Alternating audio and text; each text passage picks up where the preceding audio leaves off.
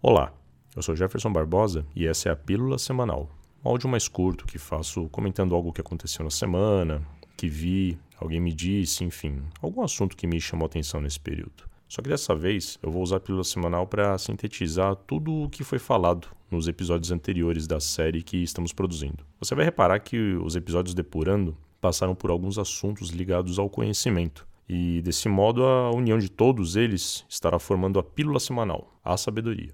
Quando comecei o canal, eu reparei que acabei começando pela página 2. Foi um vacilo meu. Sabe quando você vai escrever no caderno e depois repara que pulou a folha? Até você conseguir arrumar fica uma bagunça. Mas acho que vale explicar melhor para você ter um entendimento de como que é o projeto. O assunto do canal ele surgiu baseado em um livro chamado Character Strengths and Virtues, algo como forças de caráter e virtudes. Você vai reparar, por essa parte que eu falei em inglês, que o meu inglês não é aquela coisa maravilhosa, tá? Mas tudo bem. O livro foi escrito por dois pesquisadores americanos que analisaram sobre uma visão da psicologia positiva todas as características mentais humanas que construíram seus pilares do raciocínio, pegando os conceitos, as virtudes e desmontando em forças que as compõem.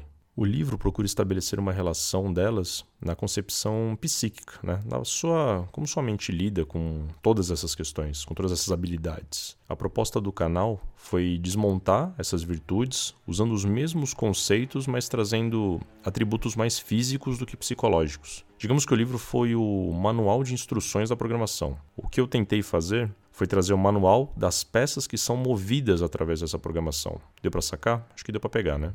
Então, como falamos no começo, a primeira virtude discutida é a sabedoria. No livro, eles fragmentam a virtude em várias forças de caráter, explicando em nível detalhado cada uma delas e suas funções. Porém, não para tornar muito técnico, né? não para deixar o canal muito técnico e com episódios longos, eu acabei separando as principais forças de caráter de cada virtude. No caso da sabedoria, ela foi separada em criatividade, curiosidade, julgamento e aprendizado. No entendimento do livro e em nossas análises, vemos que o processo de conhecimento humano é formado por nossas capacidades de criarmos e sermos diferentes, por explorar novas opções de conhecimento, avaliarmos o meio em que estamos de acordo com as nossas experiências e valores e, por fim, aprendendo constantemente com tudo isso. Quando falamos da criatividade, vimos que grande parte dos animais mais desenvolvidos possuem as mesmas habilidades que nós, sendo a grande diferença entre eles e nós a estrutura cerebral do neocórtex. Utilizando trilhões de neurônios a mais, conseguem nos dar condições de significarmos as coisas. Conseguimos colocar compreensão e interpretação sobre tudo o que vemos e sentimos. Esse entendimento do mundo, de maneira mais perceptível, faz com que pensemos o que vivemos a cada momento, não apenas usando a natureza como meio de sobrevivência, mas a transformando, sendo que a criatividade passa a ser um sopro instintivo de nosso lado animal interpretado a partir de valores e experiências que vivemos, assim transformando todo esse sopro criativo na arte, na música e em soluções inovadoras, por exemplo. No segundo episódio, falamos sobre a curiosidade e em como ela foi importante para o desenvolvimento de todos os animais. Sendo no quesito do ser humano, devido à nossa capacidade de compreender, utilizando a curiosidade de maneira também para pesquisar novos conhecimentos, ao invés de apenas explorarmos e sobrevivermos. Esse conhecimento, chamado de epistemológico, nos proporcionou a criar a ciência, por exemplo, passamos a aprender sobre a natureza ao invés de apenas viver nela, né? nos tornando o que somos hoje.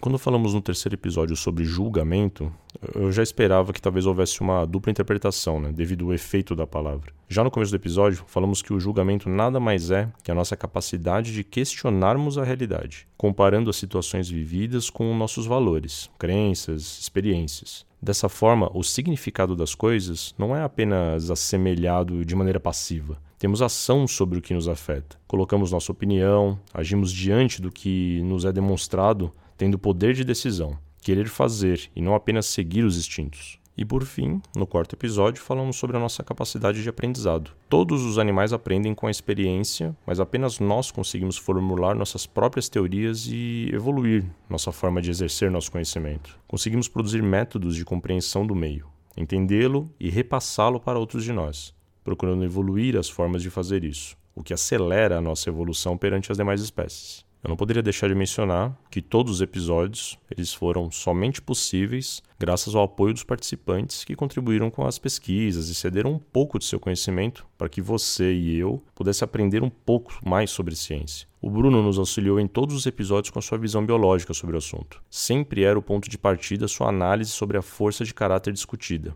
no ponto de vista da biologia. Com a Emily, vimos maiores detalhes sobre a forma como a psicologia compreende a forma que criamos crenças, valores e colocamos tudo isso em jogo para interpretar e significar que fazemos a todo momento. O Daniel, através da neurociência, nos ajudou a entender como digerimos todo o nosso aprendizado, como nosso cérebro assemelha e fisicamente comporta toda essa estrutura de compreensão de armazenagem, vital para o nosso conhecimento. E por fim, não posso deixar de agradecer, além dos participantes, ao Felipe Mux, que faz toda a parte de produção de áudio. Me ajudou várias vezes com dúvidas sobre qualidade de som, dicas de como fazer, além da produção, é claro. Agora o podcast irá fazer uma pequena pausa para que eu consiga pesquisar os próximos assuntos e avaliar o seu formato. Como nos episódios, eu também procuro saber o que posso evoluir no canal e trazer uma fonte cada vez melhor de conhecimento para você. Né? Conhecimento científico, neurociência, filosofia e curiosidades. Após essa pausa, voltamos para falar sobre a próxima virtude, a coragem. Agradeço por me acompanhar durante esse primeiro capítulo.